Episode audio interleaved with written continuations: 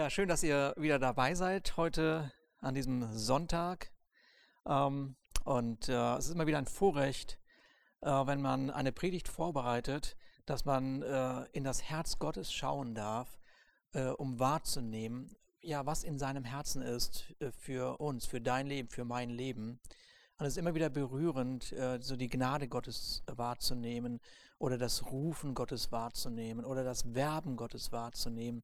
Irgendwie finde ich das ganz, ganz beson äh, äh, besonders. Und ähm, äh, was mich äh, an Gott äh, so berührt in dem Sinne ist auch, dass er nicht aufgibt. Also er, gibt einfach nicht auf, Menschen nachzugehen und Menschen mit seiner Liebe zu begegnen äh, und sie zu überzeugen, dass seine Güte weit mehr ist als alles das, was diese Welt zu bieten hat. Und äh, vielleicht ist euch das aufgefallen, aber seit einiger Zeit äh, äh, habe ich so ein Hintergrundbild äh, bei den Predigtstellen, die wir hier so anzeigen. Und zwar ist dieses Hintergrundbild mit der Botschaft oder der Frage, what's next? Und das begleitet mich seit einiger Zeit, äh, nämlich genau diese Frage. Und ich hatte da in der Osterbotschaft äh, drüber gesprochen, dass nachdem die Jünger wahrgenommen haben, dieses Unfassbare, nämlich dass Jesus Christus tatsächlich von den Toten auferstanden ist. Also das war ja für sie und ist auch für mich und vielleicht auch für dich so eine, eine unfassbare Botschaft. Aber von diesem Moment an war ihr ganzes Leben mit einer völlig neuen Perspektive erfüllt. Und es ist ganz selbstverständlich gewesen, wenn wir uns die Geschichte dieser Gemeinde anschauen, die ja entstanden ist, dass äh, diese Jünger mit der Selbstverständlichkeit des Himmels ähm, ihr Leben angefangen haben zu leben. Und äh, so habe ich ja in meinen letzten Predigten zum Ausdruck gebracht, dass es natürlich Gottes Anliegen ist, ähm, dass wir mehr und mehr die Normalität des Himmels in unserem Alltag erleben. Und äh, diese Normalität des Alltags, äh, die, die, Normalität des Himmels in unserem Alltag äh, zu erleben, das hat schon äh, seit jeher Menschen berührt. Ja, äh, die wahrgenommen haben, also wir leben außerhalb dessen, was, was tiefen Frieden, äh, Heilung, Ruhe eigentlich hervorbringen sollte. Und deshalb, deshalb erlebt auch Jesus, dass man ihm genau diese Frage stellt. Und diese Frage, die meisten von euch, die auch so ein bisschen Bibel lesen, die kennen diese Frage. Das lesen wir in Lukas 17, Vers 20 bis 21. Da, da fragen sie, da fragen die Leute Jesus und sagen, sag mal, Jesus, wann kommt denn das Reich Gottes? Also wann ist das denn, dass der Himmel diese Erde berührt? Wann wird denn der Himmel endlich Normalität auf dieser Erde? Und die, die, die Antwort von, von Jesus ist so unmissverständlich klar, die kann man gar nicht überhören. Und trotzdem stellt sie uns vor eine Herausforderung, denn er sagt, das Reich Gottes kommt nicht so, dass man es beobachten könnte. Mit anderen Worten, er sagt, äh, nicht von außerhalb kommt irgendwas auf dich zu. Und er sagt dann als nächstes, auch wird man nicht sagen, siehe hier oder siehe dort. Und dann kommt dieser, dieser unmissverständlich klare Satz von ihm, dann sagt er, denn siehe, das Reich Gottes ist wo? Mitten unter euch. Und jetzt könnte man, wenn man diese Formulierung hört, könnte man sagen, okay, also er bezieht sich, zieht das Ganze jetzt auf sich. Er ist unter ihnen, deshalb ist auch das Reich Gottes in ihrer Mitte. Äh, und, und ja, ja, das ist natürlich auch wahr. Jesus repräsentiert in allen Facetten des Alltags, äh, seines Alltages, äh, die, die Möglichkeiten des Himmels, die Normalität des Himmels.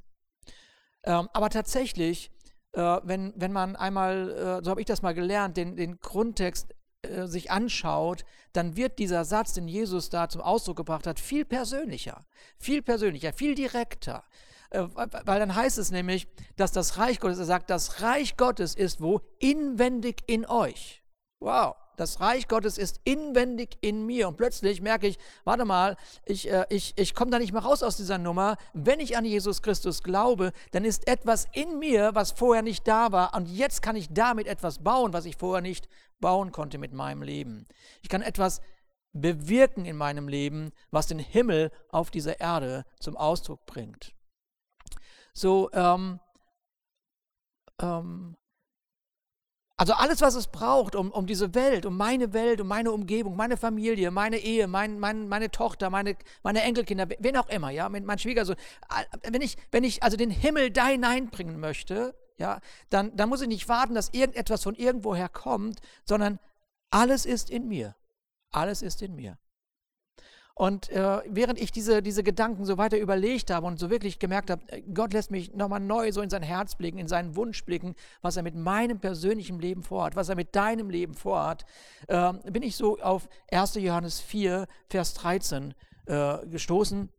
Nämlich, das ist dieser, das ist der Johannes, also dieser Jünger von Jesus, der von sich sagt, es ist immer so schön, dass er sagt, ich bin der, äh, den Jesus liebt. Ja? Also er, er, er, er hat wie kein anderer die Liebe Gottes durch Jesus Christus erkannt. Und er wirft genau diese Frage auf, die, die uns wahrscheinlich alle auch ein Stück weit beschäftigt, nämlich die Frage 1. Johannes 4, Vers 13, woher wissen wir, dass wir in Gott leben und dass Gott in uns lebt? Woher, woher weiß ich denn das? Wie wie kriege ich das denn mit? Ja? Und äh, bevor wir jetzt weiterlesen und von Johannes gleich tatsächlich drei Antworten bekommen, wäre es gut, einfach mal innezuhalten. Du kannst es, wenn du möchtest, kannst du jetzt einfach mal auf Stopp drücken. Ja, und sagen, okay, pass auf, ich, ich lasse mich mal von dieser Frage inspirieren. Woher weiß ich eigentlich, dass Gott in mir ist? Woher weiß ich das? Was ist, was ist das, dass mich das überzeugt? Ja, tatsächlich, Gott ist in mir.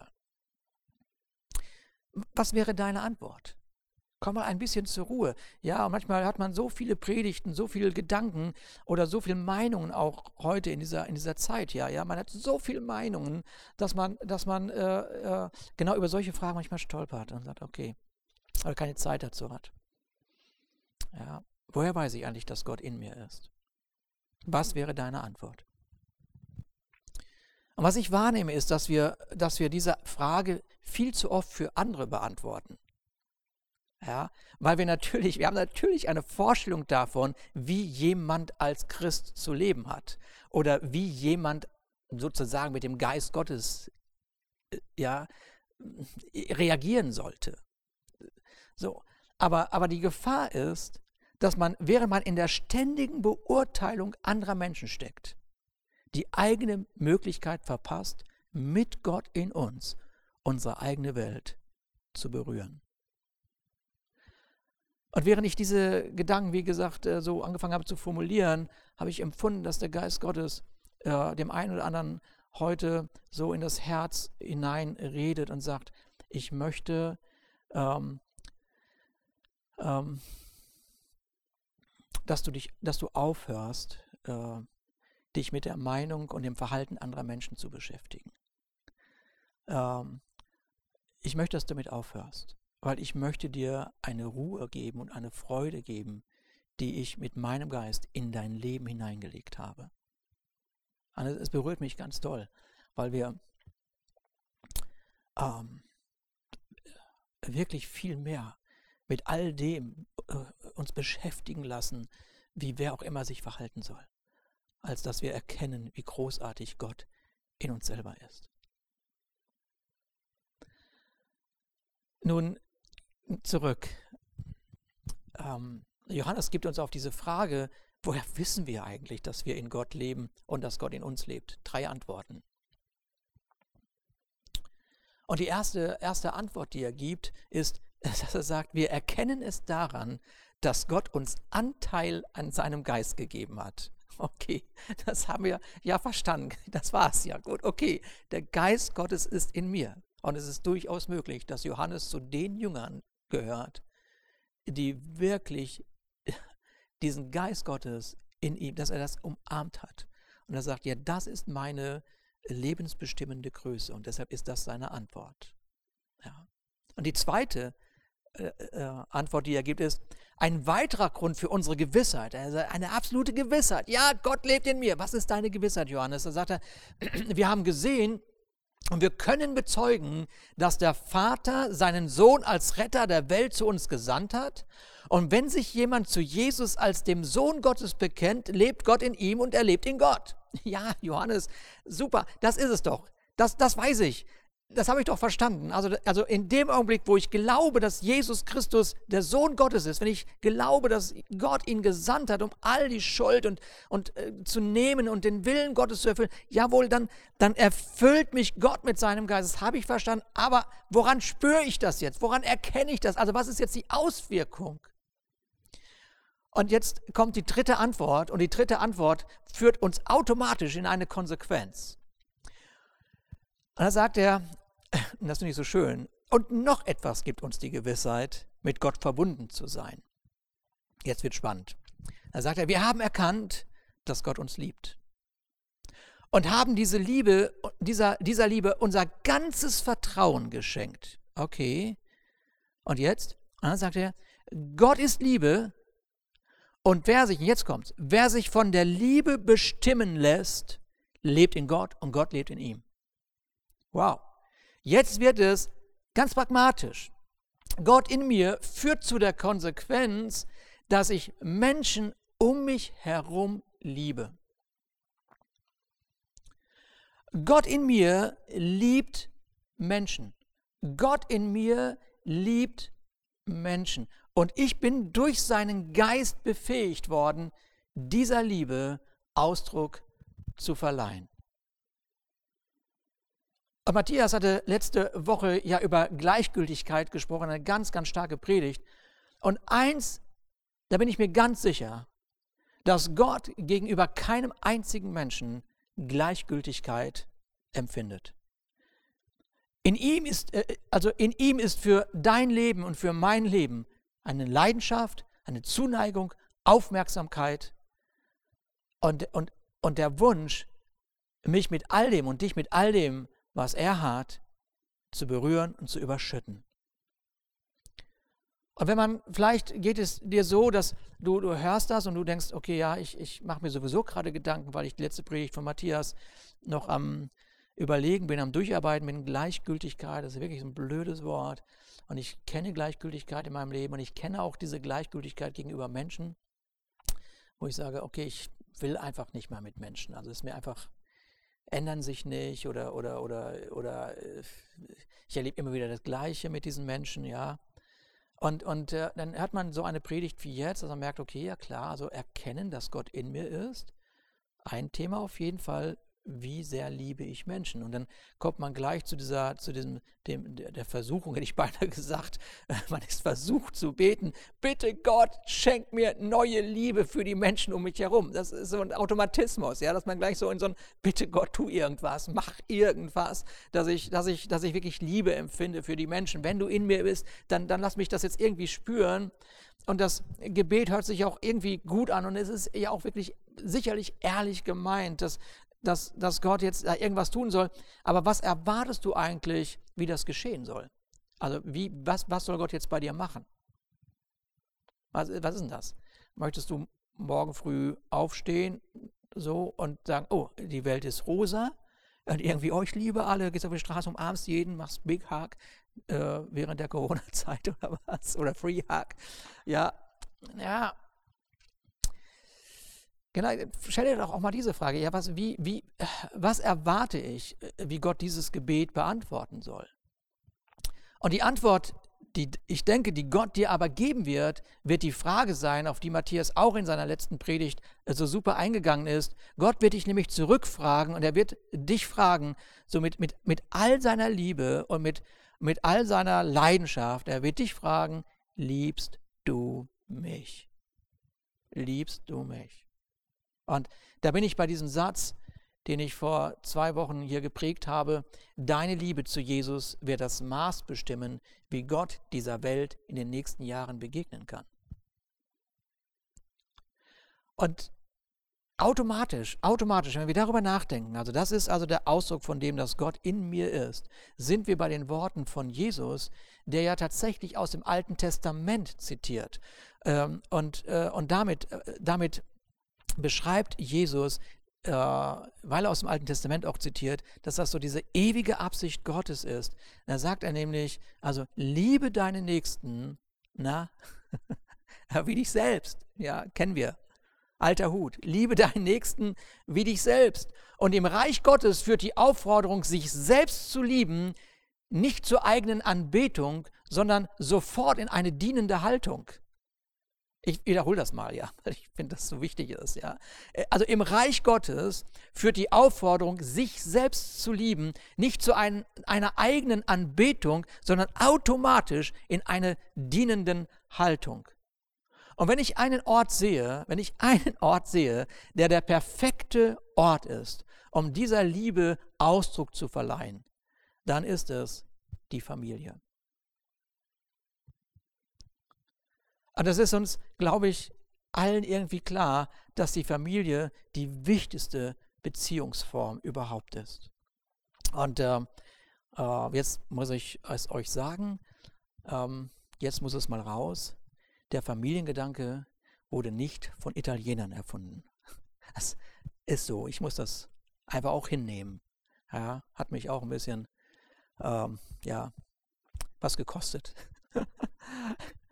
Nein, es ist, kommt nicht von den Italienern, sondern hat seinen Ursprung im Himmel selber. Und jetzt, jetzt möchte ich euch äh, wirklich, ich lese euch jetzt ein bisschen was vor aus der Bibel, sechs ganze Verse.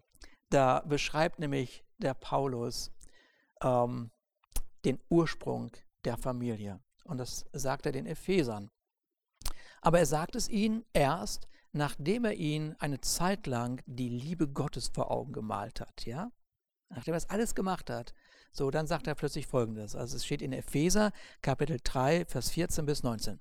Dann sagt er, wenn ich mir das alles vor Augen halte, ja, also wenn ich mir diese ganze Liebe Gottes vor Augen halte, dann kann ich nicht anders, und jetzt kommt was wirklich Wunderbares, ja, er sagt, ich kann nicht anders, als anbetend vor dem Vater niederzuknien.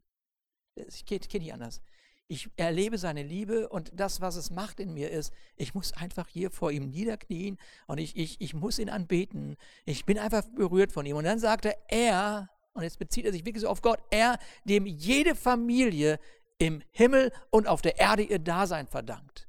Und dieses Wort Familie, das bedeutet auch Vaterschaft, ja, also dem jede Familie oder jede Vaterschaft im Himmel und auf der Erde ihr Dasein verdankt und der unerschöpflich reich ist an Macht und Herrlichkeit gebe euch durch seinen Geist innere Kraft und Stärke.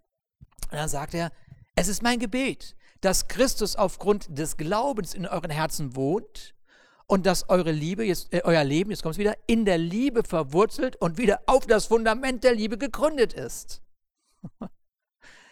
und jetzt kommt, jetzt kommt, für was? Für was? Warum soll das so sein? Warum soll ich in dieser Liebe verwurzelt sein? Warum soll ich auf diesem Fundament der Liebe gegründet sein? Heißt es in Vers 18, das wird euch dazu befähigen, zusammen mit allen anderen, die zu Gottes heiligem Volk gehören, die Liebe Christi in allen ihren Dimensionen zu erfassen, in ihrer Breite, in ihrer Länge, in ihrer Höhe und in ihrer Tiefe. Mit anderen Worten, um diese, diese gesamte Liebe Gottes, die ja jetzt für, für Paulus gar nicht so, so, er konnte sie ja gar nicht mehr beschreiben, außer, außer Breite, Länge, Höhe, Tiefe, ja, ihm fehlten die Worte, das irgendwie noch besser zu beschreiben. Wenn ich das alles erfassen möchte, wenn ich das mehr und mehr erfassen und erleben möchte, dann brauche ich dich. Dann brauchst du mich, dann brauchen wir einander, dann brauchen wir all diejenigen, die zu Gottes heiligem Volk gehören. Und dann sagt er, ja, ich bete darum, dass ihr seine Liebe versteht, die doch weit über alles Verstehen hinausreicht und dass ihr auf diese Weise mehr und mehr mit der ganzen Fülle des Lebens erfüllt werdet, das bei Gott zu finden ist. Ihm, der mit seiner unerschöpflichen Kraft in uns am Werk ist und unendlich viel mehr zu tun vermag, als wir erbitten oder begreifen können. Jetzt kommt's wieder. Ihm gebührt durch Jesus Christus die Ehre, wo? In der Gemeinde, du kannst auch sagen, in der Familie. Warum? Weil dort steht, von Generation zu Generation, für immer und ewig. Amen. Huh. So, wenn sich also der Himmel offenbaren soll, wenn das wirklich dein Wunsch ist, wenn die Frage ist, wann kommt dein Reich oder wann ist das, wann berührt der Himmel diese Erde, wenn sich das Reich Gottes manifestieren soll, dann führt das nicht an deiner Liebe zu Gott vorbei und an deiner Haltung zu der Familie, die der ursprüngliche Gedanke Gottes war und ist, um dieser Welt, um diese Welt zu berühren um dieser, dieser Welt die Dimension des Himmels zu zeigen. Hm. Hm. Wir sind geschaffen worden, um Söhne und Töchter Gottes zu sein. Das ist der ursprüngliche Plan Gottes. Und wie glücklich bin ich, dass ich in Jesus Christus in diese ursprüngliche Beziehung zurückgefunden habe. Und ich weiß nicht, ob, ob das dein Herz auch mit Glück füllt, ja. Wir sind erschaffen worden. Wir sind erschaffen worden, um der Herrlichkeit Gottes Ausdruck zu verleihen. Und die Familie ist der Weg, den Gott benutzt, um genau dieses Ziel zu erreichen. Und Vater- und Mutterschaft bedeutet, dass wir unsere Kinder in einem Beziehungsumfeld großziehen, das die Vision und die Mission des Himmels vermittelt.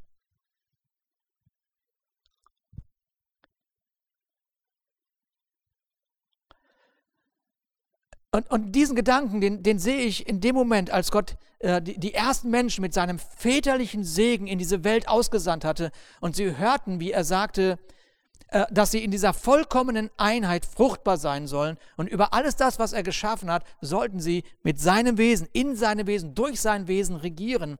Und ihre Kinder sollten also von dieser Vision erzogen und begleitet werden. Die Welt soll berührt werden, die Welt soll berührt werden. Also kein Wunder, dass der Paulus den Ephesern genau das vor Augen führt, dass die Liebe zu Gott so, sofort, automatisch, sofort in diese Familie Gottes hineinführt. So, so wenn wir, wenn wir als, als Gemeinde also eine Familienkultur aufbauen oder aufgebaut haben, dann werden wir in der Lage sein, Menschen mit der Vaterschaft Gottes in Berührung zu bringen. Und damit bringen wir Heilung in all, äh, all die, äh, zu all den verwaisten Menschen dieser Welt.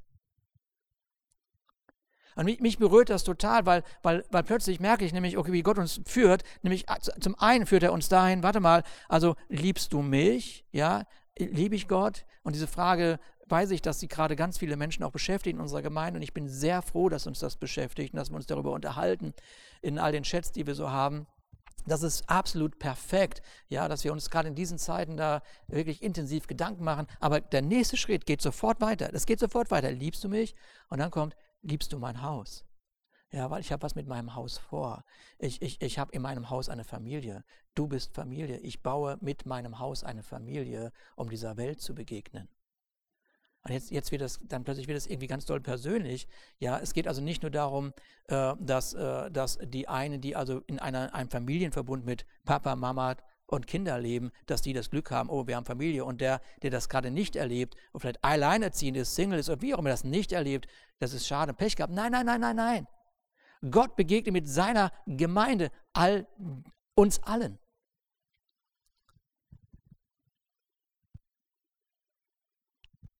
Und diesen Gedanken, das berührt mich so, hat David nämlich schon in seinem Psalm 69 beschrieben, und zwar Psalm 69, Vers 6 bis 7. Da sagt er, ein Vater für die Weisen, ein Anwalt für die Witwen ist Gott, wo? In seinem Heiligtum. Wo ist das Heiligtum? In dir. wo ist das Heiligtum? Hier. Ein Vater ist Gott in dir. Hm. Ich könnte auch sagen, eine Mutter ist Gott in dir. Gott schenkt, heißt es weiter, vereinsamten Menschen ein Zuhause. Gefangene führt er wohin? In Freiheit und Wohlergehen. Das ist das Herz Gottes, wenn er über seine Familie nachdenkt. Und heute schaue ich mir die vielen sozialen und persönlichen Probleme an. So, und, und was ich erkenne ist, äh, dass der Ursprung der meisten Probleme in dem Zusammenbruch von Familie steckt. Wenn also diese Welt in die Normalität des Himmels geführt werden soll, und das ist mein Herz und das ist wahrscheinlich auch dein Herz, dann führt kein Weg daran vorbei, dass wir uns Gedanken darüber machen, wie wir zu der Familie stehen, die Gott seine herrliche Gemeinde nennt. Es führt kein Weg daran vorbei. Du kannst machen, was du willst.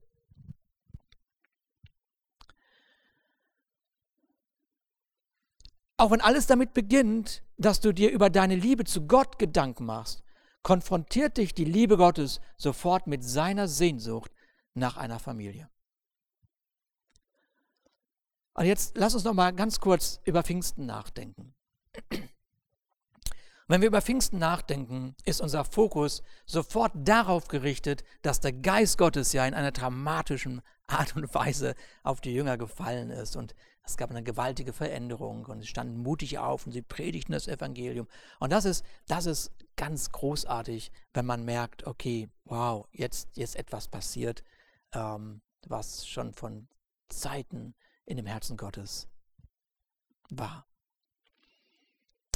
Ähm, aber weil der Fokus manchmal so stark auf dieses Wunderwirken liegt, erlebt man nicht, dass ein Wunder während dieser Zeit passiert, das auch auf dem Herzen Gottes seit ewig ist. Und ich möchte euch das einfach vorlesen und ich glaube, dass du das Wunder jetzt erkennen wirst. Das steht in der Apostelgeschichte 2 von Vers 42 bis 47. Pass auf, das ist das Wunder, was man oft gar nicht mehr wahrnimmt. Sie alle, sie alle, die berührt waren von dem, ja, von dem, dass der Geist Gottes auf sie gekommen ist, widmeten sich eifrig mit dem, was für die Gemeinde wichtig war. Uh. Sie ließen sich von den Aposteln unterweisen, sie hielten in gegenseitiger Liebe zusammen, sie feierten das Mahl des Herrn und sie beteten gemeinsam. Siehst du das Wunder, was Gott gewirkt hat? Und jetzt, jetzt sehen wir mal die Reaktion, weil, weil, weil wir möchten ja, dass diese Welt berührt wird von dem, was der Himmel Normalität sieht. Das, was ich gerade vorgelesen habe, ist in dem Himmel Normalität. Und die Reaktion ist, alle Menschen in Jerusalem wurden von ehrfürchtiger Scheu ergriffen. Denn Gott ließ durch die Apostel viele, viele äh, Staunen und erregende Wunder äh, fanden statt. Uh. Und jetzt, jetzt, jetzt geht es weiter. Nächstes Wunder. Alle, die zum Glauben gekommen waren, bildeten eine enge Gemeinschaft. Ich weiß nicht, ob das nicht mit unseren Ohren klingelt, sondern okay, warte mal, wie war das nochmal mit dem Familiengedanken Gottes? Ja, sie wurden zusammengerufen in eine enge Gemeinschaft. Und hier haben wir dann einen historischen Moment, der, der, äh, der, der nicht äh, zu, für alles äh, immer gilt, aber hier steht hier, dass sie dann also ihr, ihren ganzen Besitz zusammengetan haben. So, das ist aber historisch äh, zu betrachten. Das möchte ich, da möchte ich jetzt nicht drauf eingehen. Und dann geht es weiter, von Fall zu Fall verkaufen sie Grundstücke und Wertgegenstände und verteilten den Erlös unter die Bedürftigen in der Gemeinde. Hm. Jetzt kommt das nächste Wunder. Ja, wie gesagt, also jetzt kommt ein Wunder und, und du musst das sehen, dieses Wunder. Das nächste Wunder ist, Tag für Tag versammelten sie sich einmütig im Tempel und wo noch? In ihren Häusern. Das ist ein Wunder. Das ist ein Wunder. Und sie hielten das Mahl des Herrn und aßen gemeinsam wie? Mit jubelnder Freude und reinem Herzen. das ist ein Wunder. Und sie priesen Gott und wurden vom ganzen Volk geachtet. Guck mal, das ist die Konsequenz. Du möchtest, dass der Himmel auf die Erde kommt. Du möchtest, dass der Himmel diese Erde berührt. Vielleicht wird es Zeit, dass du dein Wohnzimmer öffnest. Dass Menschen hineinkommen können, Vater und Mutterschaft zu erleben, die Vision des Himmels zu sehen und auf eine Mission gesetzt zu werden in ihrem Alltag. Vielleicht wird es Zeit. Vielleicht ruft Gott gerade das jetzt in deinem Leben hervor. Diese Zeit der Ruhe, dieses sich durch diese Zeit, in der wir gerade sind, so ein bisschen zurücknehmen, sich zu fokussieren und sagen, okay, what's next? What's next? Der Himmel soll die Erde berühren. Was habe ich damit zu tun? Liebst du mich? Ja, ich liebe dich. Okay, liebst du mein Haus? Ah, können wir nochmal darüber reden, Jesus, in aller Ruhe. Guck mal, die, die Reaktion, die Reaktion dieser Welt, die wir dort sehen, ist, äh, sie wurden von dem ganzen Volk geachtet. Und jetzt kommt, jetzt kommt, jetzt kommt dieses Prinzip, dieses geistliche Prinzip, was du erkennen musst, das folgendes. Gott aber führte ihnen jeden Tag weitere Menschen zu, die gerettet werden sollten. Mit, mit anderen Worten, Ja, sie, die, die sollten gerettet werden. Die sollten mit Gott berührt werden. Die waren noch nicht gerettet. Da gab es etwas zu tun. Die Liebe Gottes zieht Menschen in sein Haus, in seine Familie. Und du bist daran beteiligt. Und diese Kultur der Familie Gottes ist geprägt von Vertrauen, von Sicherheit, von Liebe, von Identität, von Hoffnung und Bestimmung. Ich wiederhole das nochmal, es berührt mich so, ja. Aber die Kultur der Familie Gottes, sie ist geprägt von Vertrauen, von Sicherheit, von Liebe, von Identität, von Hoffnung und von Bestimmung. Und wenn du allein diese paar Worte, die ich jetzt genannt habe, wenn du die einmal auch nur so ein Stück weit inhalierst und darüber nachdenkst, dann bekommst du einen Eindruck von dem, wie die Welt aussehen würde, wenn die erste Familie nicht gesündigt hätte. Aber dieser, dieser ursprüngliche Gedanke, den wir uns gerade angeschaut haben, ja, der wurde durch diesen Sündenfall, durch den Fall des Menschen sabotiert. Und die erste Auswirkung war sofort wo? Ja, du würdest sagen, bei Adam und Eva. Nein, in der Familie. Und die Tragödie zeichnet sich durch die Verweisung der Menschen aus. Aber diesem Mangel, das ist doch das Gewaltige, diesem Mangel begegnet Gott durch Jesus Christus und seinem Haus, durch Jesus Christus und seiner Gemeinde, durch Jesus Christus und seiner Familie. Und ich bin als Pastor so vielen Menschen begegnet schon, so vielen Menschen, so viele Gespräche geführt. Und immer wieder erkenne ich, wenn ich, wenn ich einen Menschen kennenlerne, so, dass es im Grunde genommen zwei Kategorien von Menschen gibt. Also, ja, nämlich es gibt den rebellischen Weisen und es gibt den pflichtbewussten Weisen. Und ich möchte da ganz kurz drauf eingehen, ähm, weil, weil, weil in, der, in dieser Geschichte von Jesus, dieser berühmten Geschichte von Jesus, äh, äh, mit dem, die Geschichte mit der Überschrift der verlorene Sohn, da, da sehen wir genau diese beiden Kategorien, ja. Da ist dieser Vater, der zwei Söhne hatte, die unfähig, beide waren unfähig, auf die Liebe des Vaters zu reagieren, ja. Und aber beide reagieren aufgrund des Mangels, der in ihnen war, unterschiedlich.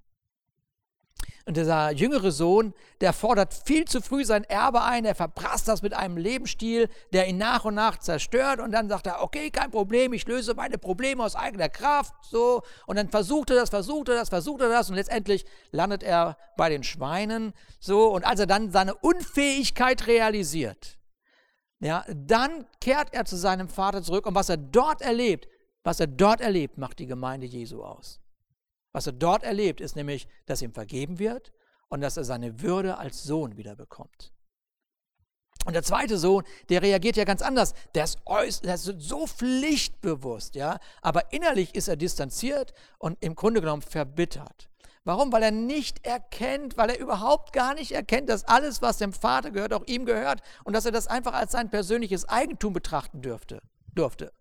Und er, er, er gehört in dieser Kategorie von Menschen, die leistungsgetrieben durch das Leben gehen und die ganze Zeit hoffen, hoffentlich fällt das auf, hoffentlich fällt das auf, hoffentlich applaudiert mir irgendein Mensch, hoffentlich, hoffentlich bekomme ich Anerkennung. Und jedes Mal, wenn sie nicht genügend Anerkennung bekommen, jedes Mal, wenn, wenn, wenn, wenn es, wenn, ja, wenn einfach nicht genügend Anerkennung da ist, wenn die Schulterklopfer da sind, wenn nicht Aufmerksamkeit da ist, in dem Augenblick stirbt in ihnen irgendeine Hoffnung. Und der, der Weg für diesen pflichtbewussten Weisen äh, zu, äh, zu, zurück zum Vater beginnt damit, dass er erkennt, äh, die Anerkennung des Papas habe ich schon immer gehabt. Und alles, was dem Papa gehört, gehört mir. Und irgendwie äh, merke ich, dass es genau diese Kategorien von Weisen gibt in dieser Welt. Und durch die Gemeinde geht, äh, geht an diese Welt der Ruf, äh, der Ruf der Familie Gottes für Heilung, Hilfe und Wiederherstellung. Und die, die Nachfolge von Jesus Christus, die Nachfolge von Jesus ist kein Selbsthilfeprogramm, in dem man sich selbst irgendwie verändern muss, um dann seine Probleme irgendwie in den Griff bekommt oder sie löst. Nein, nein, nein, das Wort Gottes, das ist doch das Gewaltige sagt, pass mal auf, in der Begegnung mit Gott, in der Begegnung mit Gott findet eine neue Geburt statt. Wenn jemand in Christus ist, hören wir Paulus in Korinthern sagen, dann ist er eine neue Schöpfung. Das Alte ist vergangen, es ist etwas Neues geworden.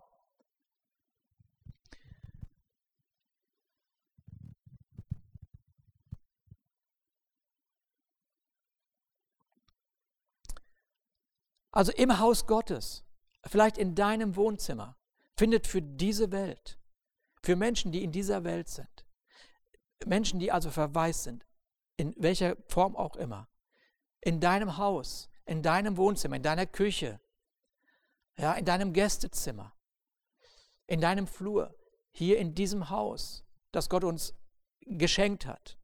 Da findet eine Neugeburt, da findet Vergebung, da findet Heilung, da findet Befreiung statt, um, um dadurch befähigt zu werden, hoffnungsvoll in die Zukunft zu schauen und die Absicht Gottes zu sehen, die vor unserem Leben liegt.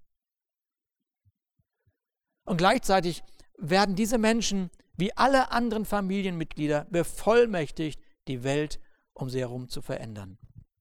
Und darum verlängere ich jetzt einfach mal meinen Satz, den ich vor zwei, drei Wochen geprägt habe. Deine Liebe zu Jesus und zu seiner Gemeinde wird das Maß bestimmen, wie Gott dieser Welt in den nächsten Jahren begegnen kann. Die Liebe zu Jesus mündet in eine Einladung, die Familie Gottes kennenzulernen. Und du kannst mit deinem Leben, deiner Zeit und deinen Gaben diese Familie mitgestalten. Deine Türen öffnen für eine Welt, die Hunger hat. Für eine Welt, die eine Antwort gerade sucht. Mein allerletzter Gedanke. Heute haben wir eine etwas längere Botschaft. Weil diese Welt, weil diese Welt, weil deine Nachbarn, deine Freunde, deine Arbeitskollegen, wer auch immer, weil diese Welt eine Familie braucht. Braucht eine Familie. Und zwar die Familie, von der ich gerade gesprochen habe. Ruft Paulus dir heute Folgendes zu. Das steht im Epheser Kapitel 5, Vers 15 bis 17. Da sagt er, achte genau auf deine Lebensweise. Leb nicht wie Unwissende, sondern wie Menschen, die wissen, worauf es ankommt. Nutzt die Zeit. Und dann sagt er, denn wir leben in einer bösen Welt. Nutzt die Zeit. Seid also nicht uneinsichtig, sondern begreift, was der Herr von euch erwartet. Und deshalb möchte ich diese Predigt mit einer Frage beenden. Und, ähm, und ich weiß, dass diese Frage, ich habe das Empfinden wirklich, dass diese Frage aus dem Herzen Gottes kommt und und die auch für die nächste Zeit, für die nächsten Monate, vielleicht sogar Jahre entscheidend sein wird. Und die Frage lautet, womit würdest du deine Zeit verbringen, wenn Gott darüber bestimmen dürfte? Ich stelle die Frage nochmal. Womit würdest du deine Zeit verbringen, wenn Gott darüber bestimmen dürfte?